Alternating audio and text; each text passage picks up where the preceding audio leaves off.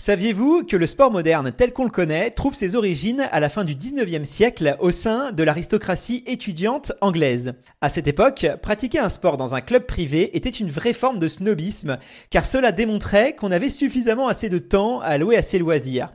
Mais quelles sont les origines du triathlon plus particulièrement? De sa naissance aux premières compétitions jusqu'aux courses mythiques Ironman. Eh bien, c'est ce que nous allons découvrir dans cet épisode, c'est parti vous écoutez Dans la tête d'un triathlète, le podcast qui vous aide à réaliser vos défis et vous motive tout au long de votre préparation. Hello à tous et bienvenue sur le podcast Dans la tête d'un triathlète, l'émission pour toutes celles et ceux qui souhaitent réaliser des défis hors normes. Je m'appelle Guillaume et je suis accompagné de Tristan, coach en triathlon et créateur de la chaîne Iron Human. Salut Tristan, comment tu vas aujourd'hui? Salut Guillaume, très bien et toi Bah écoute, ça va très bien. Je suis, je suis content qu'on aborde aujourd'hui la question euh, historique de savoir bah, d'où est-ce que sort le triathlon, parce qu'à mon avis, il y a quand même pas mal d'anecdotes et de petites histoires croustillantes derrière, euh, derrière tout ça, parce qu'on est quand même en droit de se demander d'où vient cette idée assez saugrenue de mélanger trois sports qui n'ont a priori rien à voir les uns avec les autres. Ah, c'est une, idée saugrenue, mais tu verras que euh, les, gens avec des idées un peu comme ça, ils ont été nombreux dans l'histoire, puisque le triathlon, c'est l'un des nombreux sports combinés, donc c'est-à-dire l'un des nombreux sports où on doit réaliser plusieurs épreuves différentes à la suite. Je vais pouvoir te donner quelques petits exemples. Décathlon, heptathlon, pentathlon, et des sports qui se, rapprochent un peu plus du triathlon, duathlon et swimrun par exemple. Ce qui est amusant, bah, voilà, c'est ce que je viens de te dire, c'est cette fascination que les gens ont pour mélanger des sports qui sont différents. Euh, les disciplines combinées, si on remonte un petit peu dans l'histoire, eh bien, euh, on en retrouve il y a quand même très très longtemps. Les premières traces, eh bien, c'est pendant les Jeux Olympiques antiques, avec le pentathlon antique en Grèce à, peu près 808 euh, avant Jésus-Christ. Donc autant dire que on n'a pas été les premiers à inventer les épreuves combinées avec le triathlon. cette fascination pour justement les athlètes multisports, elle vient de plusieurs choses. déjà, si tu les regardes, c'est vrai qu'ils sont exceptionnels nulle part. On peut le dire si tu les compares à, des, sportifs qui sont qui sont spécifiques dans la discipline. Par contre, ils sont excellents partout. Et ça, c'est une force parce qu'ils peuvent réussir à allier force, vitesse, endurance, adresse, coordination en fonction des, épreuves qu'ils ont à faire. Et euh, eh bien, euh, pour réussir à, mélanger un petit peu toutes ces caractéristiques et à se développer, eh bien, euh, il faut bah, évidemment s'entraîner dans les différents sports. Ça demande de gros volumes d'entraînement. Ça fait des compétitions longues. Hein. Si par exemple, je prends l'exemple du décathlon, eh bien, c'est 10 épreuves réparties sur deux jours. Euh, et d'ailleurs, en parlant de décathlon, ça tombe très très bien puisque je te prends une petite anecdote. En 1912, pendant les Jeux Olympiques de Stockholm, le roi de Suède, quand il a remis la médaille au meilleur décathlonien, Jim Thorpe à l'époque, et eh il lui a simplement dit félicitations, vous êtes le meilleur athlète du monde. Donc c'est pour te dire que, eh bien, même en début 20e siècle, euh, les sports combinés avaient un peu la cote. C'est vrai, t'as raison. Si on remonte dans l'histoire antique des, euh, des, Jeux Olympiques, c'est vrai qu'à l'époque, on avait euh, cette fascination pour les athlètes pluridisciplinaires. On n'allait pas rechercher forcément l'excellence dans un seul domaine. Ce qui euh, était admirable à l'époque, c'était vraiment cette capacité de l'athlète à être bon dans plein de domaines différents, à, à combiner un peu toutes ces épreuves. Et cette diversité dans les sports, c'est quelque chose qui redevient de plus en plus à la mode. Alors avec l'essor du triathlon bien sûr, mais on peut aussi citer des sports plus modernes comme euh, par exemple le CrossFit, qui est euh, une épreuve euh, aussi pluridisciplinaire où on va allier force athlétique, haltérophilie, gymnastique et sport d'endurance. Donc là, on, on, retrouve un peu ce côté des sports antiques. Et aussi, on peut citer l'exemple des courses à obstacles. Et là, c'est pareil, on va chercher l'agilité, la force, l'endurance des athlètes. Donc on se rend compte avec ces sports qui sont aussi très modernes, qui puisent peut-être aussi leur origine dans les sports antiques. Et ça, c'est assez intéressant de se rendre compte que finalement, eh bien, les modes, même dans le sport, ce sont des renouvellements. Et sinon, Tristan, si on en revient un petit peu plus précisément au triathlon, est-ce qu'on a une idée euh, précise de quand et comment est née cette discipline assez particulière? Alors, on va remonter un petit peu l'histoire, mais je pense que tu le sais, l'histoire, la réalité, c'est que c'est un mélange, alors de réalité embellie par ceux qui la racontent, c'est un mélange de légendes, d'anecdotes. Donc, euh, pour l'origine, je, vais te conter différentes histoires. La première histoire, et là, ça, va nous faire un petit peu plaisir. Et si je commence par celle-là, c'est pas un hasard. En tant que Français, on est quand même assez assez patriote et on aime bien penser que les Français euh, peuvent être à l'origine d'un petit peu tout sur cette terre. Donc, euh, pourquoi pas, pourquoi pas euh, le triathlon qui aurait été inventé en France. et en plus de ça, l'histoire pourrait nous donner raison. Imagine-toi, on est là en 1902 à Joinville-le-Pont. Alors évidemment, c'est une ville que tout le monde connaît en banlieue parisienne. c'est faux, hein, mais voilà, Joinville-le-Pont. Et euh, chaque été, chaque dimanche d'été, était organisé ce qu'on appelle les trois sports. L'idée est simple, on réunit des gens autour d'une ambiance conviviale, chaleureuse, sur les bords de Marne, et sur ces bords de Marne-là, eh bien, les athlètes amateurs enchaînaient 4 km de course à pied, 12 km de bicyclette, et finissaient par traverser la Marne en canot. Donc en canot, puisque oui, à l'époque, euh, ils se disaient bah, pourquoi pourquoi traverser la Marne à la nage alors qu'on a des canots, hein, pas fou? Il faudra. Il y a un peu de courant en plus hein, dans la dans la dans la Marne, c'est un peu de courant, donc ça aurait pu être dangereux. Hein. Ouais, je connais pas, mais c'est vrai que moi, à chaque fois que je fais un triathlon, je me dis, là, c'est marrant, pourquoi on n'utilise pas un canoë Et ben, comme quoi, à l'époque, ils étaient peut-être euh, un petit peu plus malins que ça. Et remarque, je dis ça, à partir de 1920, eh bien, ils ont remplacé les épreuves de canotage euh, par la natation. Donc, c'est à partir de 1920 que, euh, voilà, que tout a commencé à changer et qu'on connaît, bah, voilà, le triathlon sous, sous la forme un peu plus actuelle. si on va un petit peu plus loin, eh bien, les trois sports, eh bien, évidemment, ça s'est, ça s'est répandu dans d'autres villes. Par exemple, euh, à La Rochelle en 1934. Il y avait une épreuve qui consistait à traverser le chenal du port à la nage, donc à peu près environ 200 mètres, puis de rejoindre le stade qui était situé au nord de la ville à vélo, pour enfin euh, finir dans ce stade-là par trois tours de piste en courant. Eh ben, j'étais loin de me douter, Tristan, en commençant l'émission, que, que l'histoire du triathlon puisait ses origines au bord de la Marne, à Joinville-le-Pont. Moi qui étais convaincu que ce sport, euh, c'était euh, euh, très américain, là, je suis, je suis un peu surpris. Bah, très américain, parce que évidemment, t'as pas tort, Guillaume, mais il faut aussi rendre à César ce qui appartient à César. Et puis, j'ai dit que les Français étaient patriotes. Je pense que les Américains nous, nous mettent une bonne longueur d'avance sur ce sujet. Donc là, je vais pouvoir te conter la deuxième histoire, qui est, eh bien, la naissance du triathlon sous sa forme réelle actuelle. Euh, le triathlon qui serait né, du coup, aux États-Unis et plus précisément à Fiesta Island, dans la ville de San Diego, en Californie je me disais bien qu'il y avait quand même des Américains derrière, derrière tout ça. Euh, comment est-ce que ça leur est venu, euh, cette idée? Est-ce que tu, as un petit peu plus de détails sur... Là, on parle vraiment de la forme actuelle, donc la forme qu'on connaît euh, aujourd'hui. Comment est-ce que c'est né? Voilà. Est-ce est-ce qu'on en sait un peu plus déjà? Alors on en sait un peu plus et puis ce qui est marrant c'est qu'au final bien c'est un petit peu par hasard hein. et à l'époque quand ils ont créé ça ils se doutaient pas de tout ce qui allait arriver par la suite. L'idée de base, c'était de promouvoir les bienfaits de l'entraînement croisé euh, auprès des coureurs. Et quand je te dis promouvoir, c'est parce que à, l'époque, l'entraînement croisé, c'était pas aussi connu qu'aujourd'hui. On a un club, le San Diego Track Club, qui a justement imaginé cette méthode d'entraînement au début 1970. Donc là, tu vois, on est quand même sur des périodes un peu plus proches et au final, eh bien, ça aurait à peine à peine 50 ans.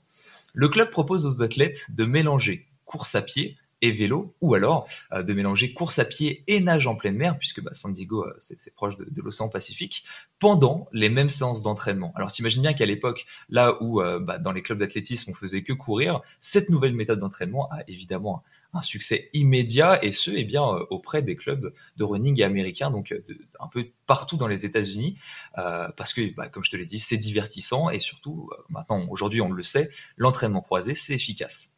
Et c'était assez précurseur parce que même aujourd'hui dans les clubs français, pas tous les entraîneurs proposent des entraînements croisés. Ça reste quelque chose qui est assez récent euh, en France, notamment grâce à Vincent Louis euh, et les triathlètes qui ont performé sur les championnats de France de cross, où les coureurs ont commencé à se dire ah il peut avoir un intérêt à peut-être mélanger avec du vélo et la natation, mais voilà, en France, on en est encore au début, j'ai l'impression. C'est curieux de voir que bah, finalement, le triathlon, il, est né de là.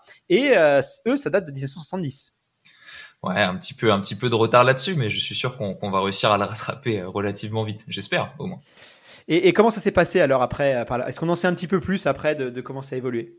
Donc là, voilà, là on a parlé d'une méthode qui est arrivée et qui, voilà, allie course à pied, vélo, natation, mais, mais on n'a pas encore la première compétition. Pour avoir la première compétition, il faut remonter en 1974 avec un homme qui s'appelle Jack Johnson. Jack Johnson, c'est un coureur amateur donc de ce club qui a une idée organiser une compétition.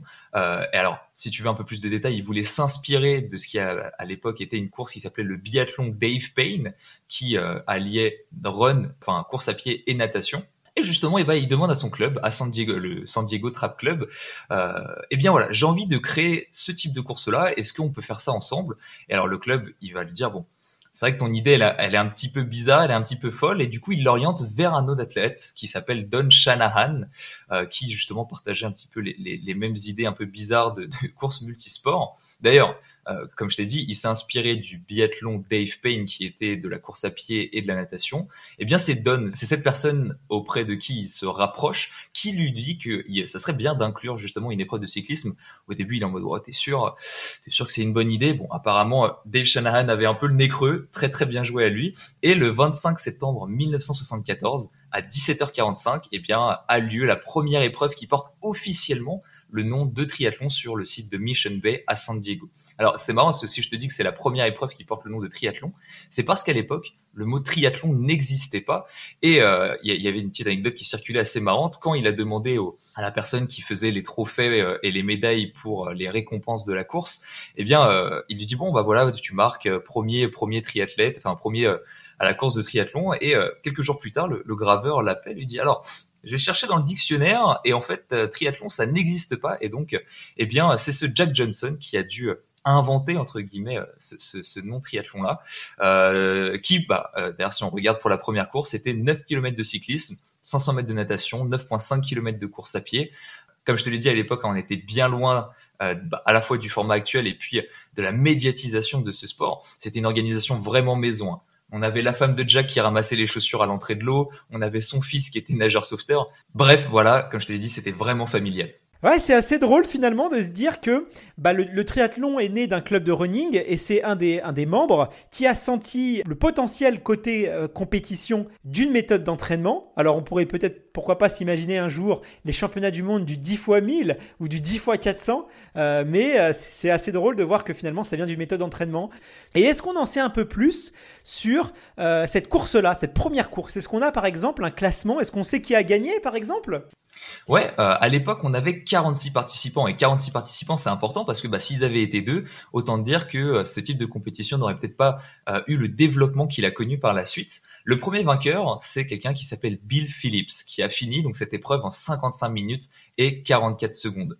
Et Bill Phillips, c'est marrant parce qu'il a été invité. Pourquoi? Il a été invité parce qu'il était le gagnant du biathlon de Dave Payne. Donc tu vois, Jack Johnson, il s'est inspiré d'une course et il a voulu justement euh, inviter l'un des gagnants de cette course-là, qui a encore une fois remporté eh bien le premier triathlon de l'histoire, ce qui est assez dingue de se dire ça. Euh, comme je te l'ai dit, après voilà, le succès a été assez immédiat, plusieurs compétitions qui se sont organisées sur ce même format un peu partout aux États-Unis, et puis bah voilà, c'est comme ça euh, que se développe un nouveau sport sans plus. Alors juste avant, juste avant de finir, petite anecdote. Parmi les 46 participants, alors tous sont inconnu au bataillon, hein, qu'on soit d'accord, sauf un.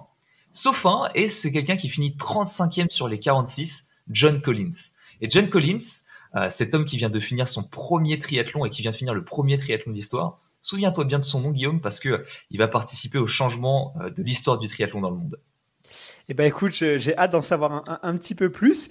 55 euh, minutes et 44 secondes pour, euh, pour finir, pour boucler le premier triathlon de l'histoire, c'est quand même pas mal parce que si on a euh, presque 10 km de course à pied, 500 mètres de natation et, et 9 km de vélo, avec les transitions, c'était pas dégueu quand même hein, pour l'époque. Ça devait faire... Bon, je me rends pas trop, trop compte comment se passaient les transitions, mais c'est quand même, on est quand même sous l'heure. Intéressant. Bah, ils, étaient quand même relativement solides. Hein. Et puis, ce qu'il faut se dire, c'est qu'à l'époque, ils n'étaient pas avec leur CLM, leur vélo à 12 000 euros en position aérodynamique. Ils avaient le Vélib du coin et euh, ils s'en sortaient comme ils pouvaient. Quoi. C'était, c'était une autre époque et j'imagine que évidemment hein, le triathlon il a, il a évolué au fil des années euh, pour se professionnaliser. On, sait quand est-ce qu'il y a eu à peu près une bascule quand c'est vraiment devenu euh, le sport qu'on connaît avec le gourmand international quand la bascule a eu lieu? Ouais, cette bascule à peu près une vingtaine d'années euh, plus tard. Alors là, on se place à Avignon, en France, en 1989, où il y a eu la création de l'ITU, donc International Triathlon Union, euh, qui a été créée à l'occasion bah, des premiers championnats du monde officiels de cette nouvelle discipline. Alors la même année d'ailleurs a été fixée la distance officielle en compétition, 1500 mètres de natation, 40 km de vélo et 10 km de course à pied. Ah là, c'est la fameuse distance olympique, la taille M, et là on est vraiment sur le format qu'on connaît actuellement. Donc c'est 1989 euh, à peu près, un petit peu avant les années, les années 90. C'est la, fameuse taille M.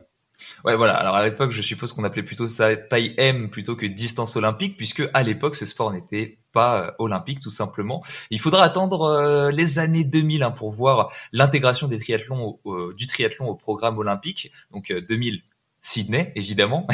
voilà, de Sydney, ouais. Voilà.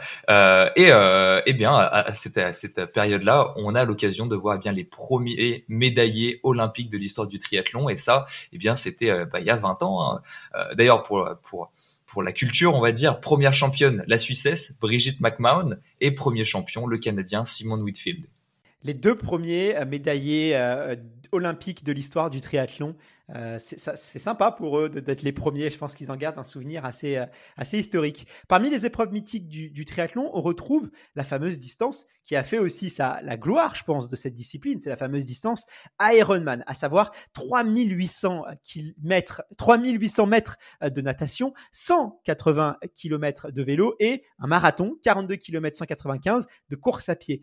Alors, la question qu'on peut se poser, qui a eu cette idée, mais alors presque euh, lunaire, j'ai envie de te dire quoi? Ah, là, c'est vrai qu'on est on est assez loin des distances du premier triathlon qui a qui a été à Fiesta Island. Et tu vas voir que bah, l'histoire est plutôt originale. Et encore une fois, évidemment, comme toutes les histoires, elle, elle va être mêlée un petit peu de, de légendes et d'anecdotes. Euh, L'origine, si je te fais un petit un petit résumé, c'est une bataille d'ego entre sportifs, rien de plus. Alors, on va planter un petit peu le décor. Imagine-toi, euh, on est à Oahu, à Hawaï. Je sais que tu passes toutes tes vacances d'été, évidemment, tu connais très bien. J'adore. Et, et euh, on est pendant une cérémonie sportive. Là, il y a un débat relativement intense entre, d'un côté, le Mid Pacific Roadrunners, qui est un club d'athlétisme, et de l'autre côté, les Waikiki Swim Club, qui est un club de natation. L'origine de ce débat, pourquoi est-ce que pourquoi est-ce qu'il débattait? Eh bien, c'était la, question suivante qui est le plus grand athlète de tous les temps?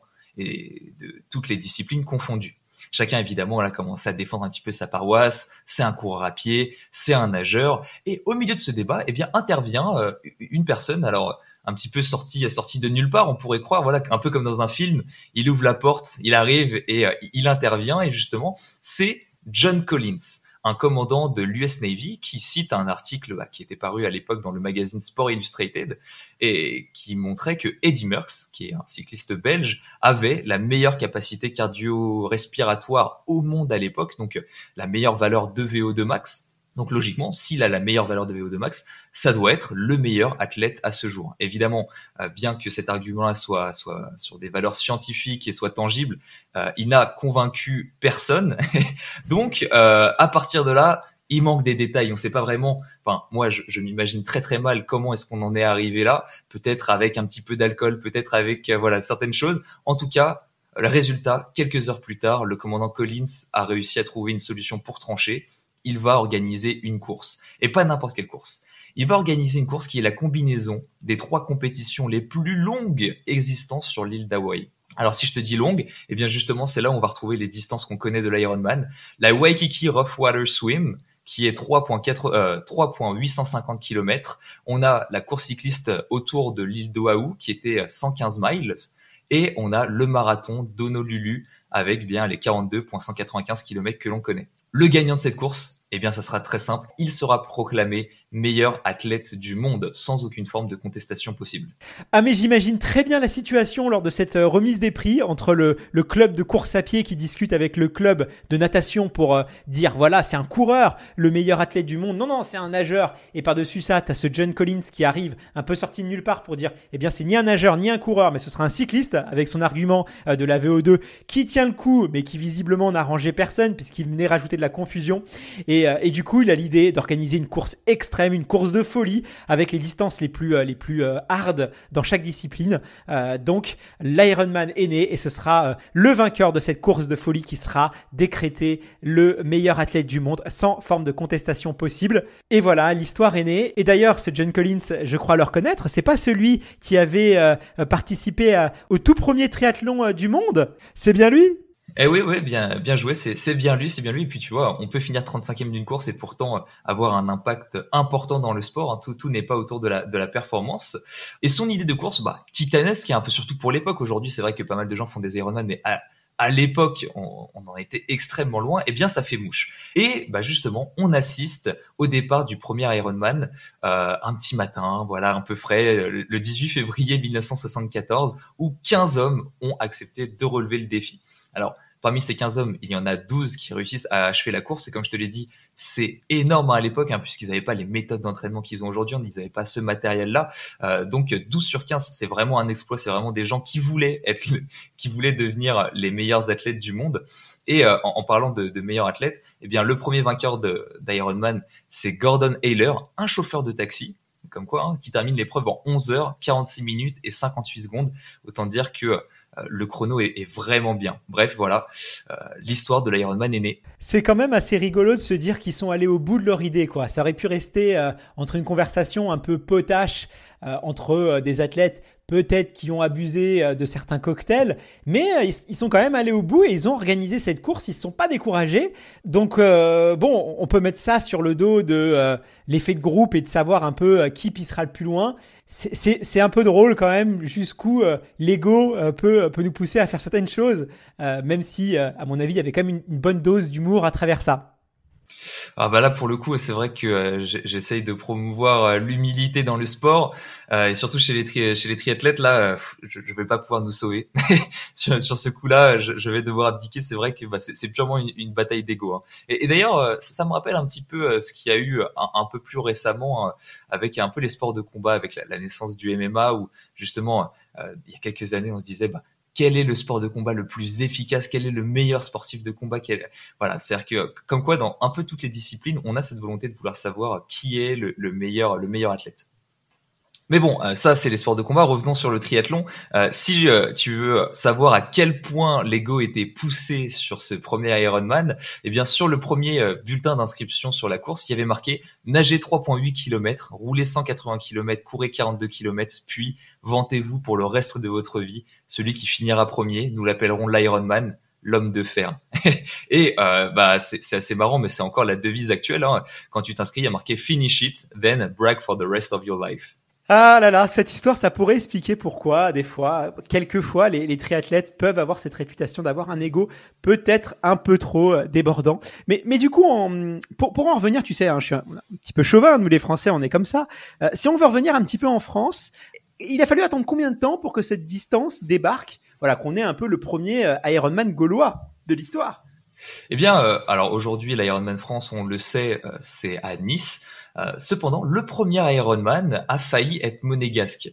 Là, on est en 1982 dans la principauté de Monaco et cette ville est euh, prête à accueillir le tout premier Ironman francophone. Malheureusement, à l'époque, il y a eu le décès de la princesse Grace Kelly et donc l'épreuve a tout bonnement été annulée. Donc euh, les participants étaient un petit peu déçus. cependant, eh bien, la ville de Nice s'est proposée d'accueillir cette épreuve. Tout le monde était totalement heureux et puis l'épreuve du coup a bien eu lieu à Nice et euh, bah, c'est encore le cas aujourd'hui. Évidemment, il y a d'autres Ironman aujourd'hui en France, mais euh, c'était le tout premier. Alors, il y a eu un engouement médiatique sans précédent. Hein. Plusieurs, chaînes de télévision nationales se sont euh, ont accouru pour, bah, pour couvrir cette compétition qui était à l'époque hors norme. Et cette couverture médiatique a évidemment bah, donné envie à énormément de Français de se, se lancer aussi dans l'aventure. Et c'est encore le cas aujourd'hui. Hein. À chaque fois qu'il y a des retransmissions d'Ironman, il y a de plus en plus de gens qui voudraient tenter l'aventure. C'est sûr, la popularité, elle explose d'année en année. Et franchement, hein, si on avait eu euh, un, un, Ironman euh, à Monaco, ça aurait été pas mal quand même. Hein. Bon, on est très content pour les Niçois, hein. c'est une, très belle ville, mais quand même, pouvoir euh, faire du vélo, nager et courir dans la principauté, ah, ça aurait été quand même pas mal, hein, il faut bien le reconnaître. Euh, sinon, Tristan, on peut dire que la popularité euh, de l'Ironman ne cesse de croître, mais de manière plus générale, hein, la popularité aussi du triathlon euh, grandit d'année en année avec des pratiquants qui sont de plus en plus nombreux, notamment depuis l'arrivée des réseaux sociaux et de l'engouement pour tout le phénomène de dépassement de soi. Et c'est sûr que bah, le triathlon, c'est quelque chose qui, qui, plaît et qui est en phase avec les attentes d'aujourd'hui. Donc c'est fou de se dire que l'histoire a quand même beaucoup évolué. Bah, imagine-toi, Guillaume, d'une histoire qui, a peut-être démarré sur les bords de Marne. Aujourd'hui, on se trouve en France avec le triathlon qui regroupe bah, 114 500 pratiquants avec 58 720 licenciés. On n'est pas obligé d'être licencié pour pratiquer. Euh, si tu veux un petit peu de stats, 35% d'entre eux ont entre 26 et 35 ans et 25% sont des femmes. Et euh, dernière petite statistique, là c'est vraiment c'est une petite gourmandise pour toi. À noter que 32% des triathlètes sont à l'origine issus du monde de la course à pied. Donc t'imagines bientôt, Guillaume, eh bien tu, tu, tu rentreras dans cette statistique. ça sera 32,1. Je serai le, le, virgule 1. Bah écoute, merci infiniment Tristan de nous avoir un petit peu euh, euh retracé l'histoire du triathlon. C'est vrai que bah, c'est intéressant de, de pouvoir avoir cette curiosité, de s'intéresser euh, à, l'origine de son sport, à, aux personnes clés. Peut-être qu'un jour nous aussi on va lancer un sport qui va devenir je sais pas mondialement connu, va savoir si un jour on, se retrouve à, coincé à Hawaï lors d'un cocktail, on va et après quelques verres de tequila, on va, on va peut-être aussi avoir, être assez imaginatif. Qui sait? Ah, On n'est jamais à l'abri de marquer l'histoire. Hein. C'est pas savoir. bah, écoute, sur ces belles paroles, je te propose qu'on passe à l'instant euh, lifestyle. Est-ce que t'es ok? Ouais, c'est parti. Dans la tête d'un triathlète, l'instant lifestyle. L'instant lifestyle, chaque semaine, on vous donne les bons plans euh, de la natation, du vélo, de la course à pied, tout ce qu'il faut savoir sur le triathlon pour s'améliorer ou pour satisfaire sa curiosité.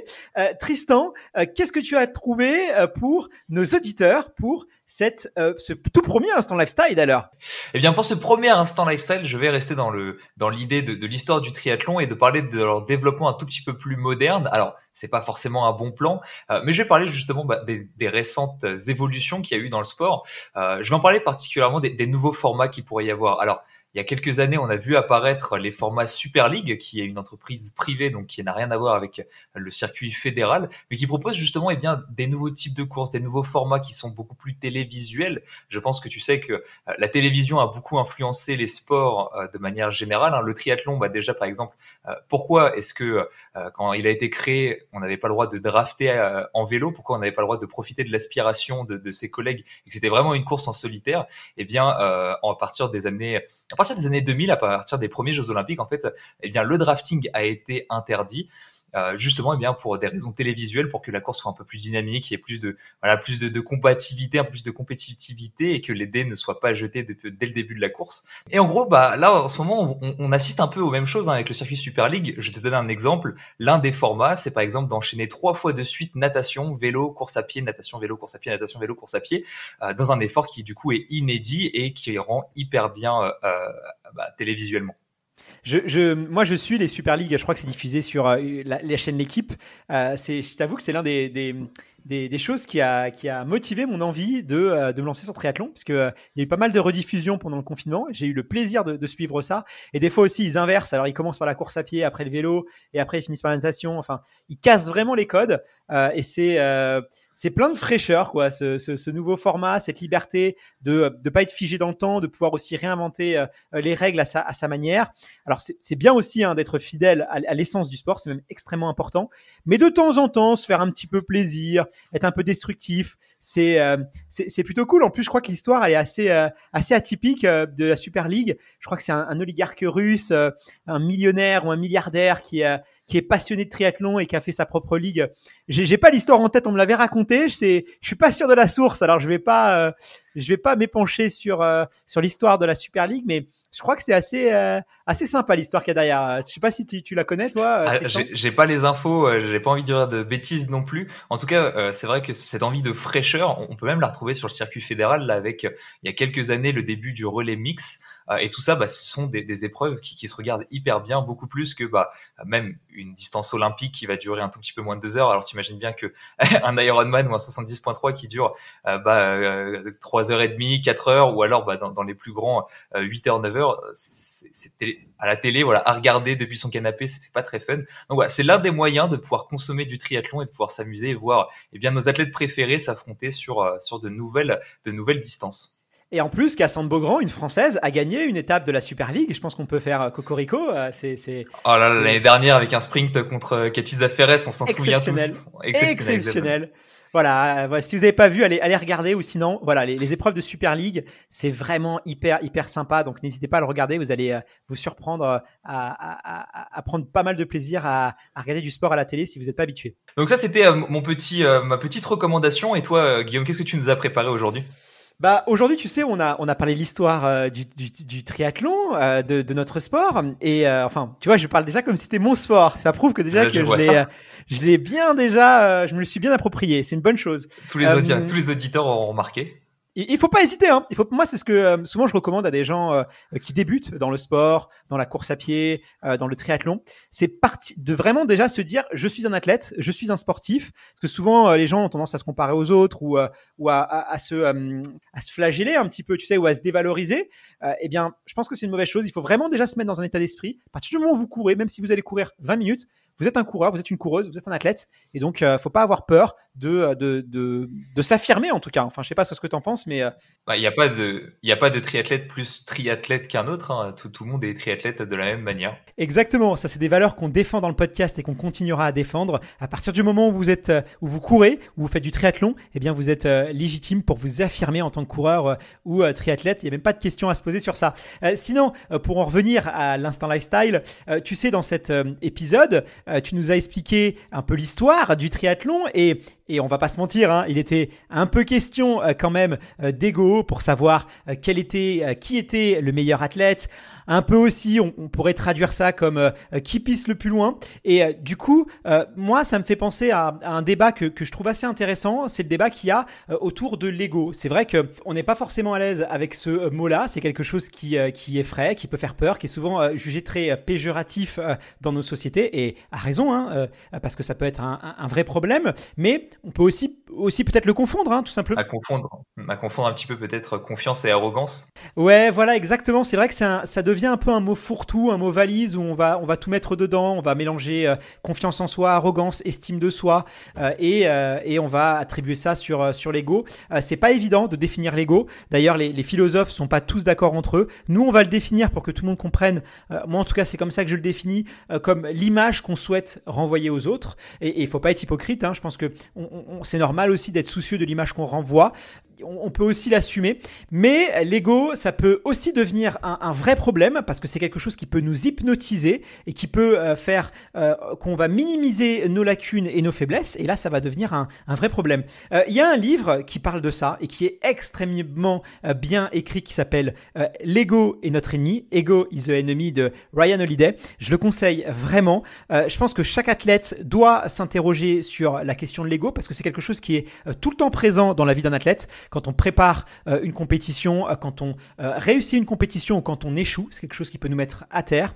Et donc, il faut avoir cette capacité de porter un jugement critique à son ego. Et d'ailleurs, Ryan Holiday, il apporte un, élément de réponse pour à partir de quand l'ego devient un, problème et peut nous, nous ralentir. C'est à partir du moment où vous allez exécuter quelque chose dans le besoin d'être meilleur que quelqu'un ou dans le but d'être reconnu pour quelque chose. Ça, c'est des signes qui peuvent nous, euh, nous alerter. Euh, bref, tout ça pour dire que je vous recommande vraiment euh, la lecture de ce livre. C'est un livre en plus qui se lit mais très très vite. Allez, en, deux heures, trois heures, c'est réglé. Vous avez lu le livre. C'est très bien écrit, c'est bien chapitré, donc la compréhension elle est assez facile. En, plus, il, il, il, propose des, des solutions pour se prémunir d'un ego débordant. notamment, je pense au fait de challenger ses compétences et de toujours être capable de rechallenger ses certitudes, de pas se dire ça y est, je je sais tout et j'ai plus besoin d'apprendre. Au contraire, il faut toujours avoir cette, euh, cette envie de euh, remettre en question euh, nos certitudes. Là, tu me proposes un livre qui se lit en seulement deux heures. Moi qui ne lis pas assez, là, je ne vais pas avoir d'autre choix que, que de le lire. Bah, surtout pendant les vacances, hein, tu vas voir ça. Vraiment, hein, c'est en plus il y a plein de citations, moi j'adore ça. Euh, sincèrement, c'est un excellent livre. De toute façon, Ryan Holiday, c'est globalement, il a tous ses livres sont quand même euh, excellents. Et, euh, et là, c'est vraiment voilà, c'est. Je pense que voilà, n'importe quel athlète devrait le lire. Vraiment, moi, c'est un, livre que je conseille. Eh ben écoute, euh, je, je, je m'empresse d'aller l'acheter et de le trouver, de l'acheter, et, euh, et je, te, je te ferai un petit, un petit résumé après pour voir si on avait, si je l'ai bien compris. Ouais, c'est un truc qu'on pourrait faire, tiens, c'est de se donner des feedbacks après sur les instants lifestyle, tiens, qu'est-ce qu'on a pensé et tout. Euh, pas hésiter aussi aux auditeurs si, bah voilà, ils ont lu le livre, de nous dire ce qu'ils en pensent. Alors soit dans les commentaires, soit voilà sur nos réseaux sociaux, Instagram et YouTube. N'hésitez pas à nous rejoindre, c'est vraiment top de pouvoir interagir ensemble. Donc voilà, encore une fois, retrouvez-nous sur les réseaux sociaux, dans la tête d'un triathlète. On, vous attend. Bah écoute, Tristan, c'est le moment de se dire au revoir et euh, rendez-vous au prochain épisode. Bah oui, à la prochaine fois, Guillaume. Salut. À très vite. Ciao.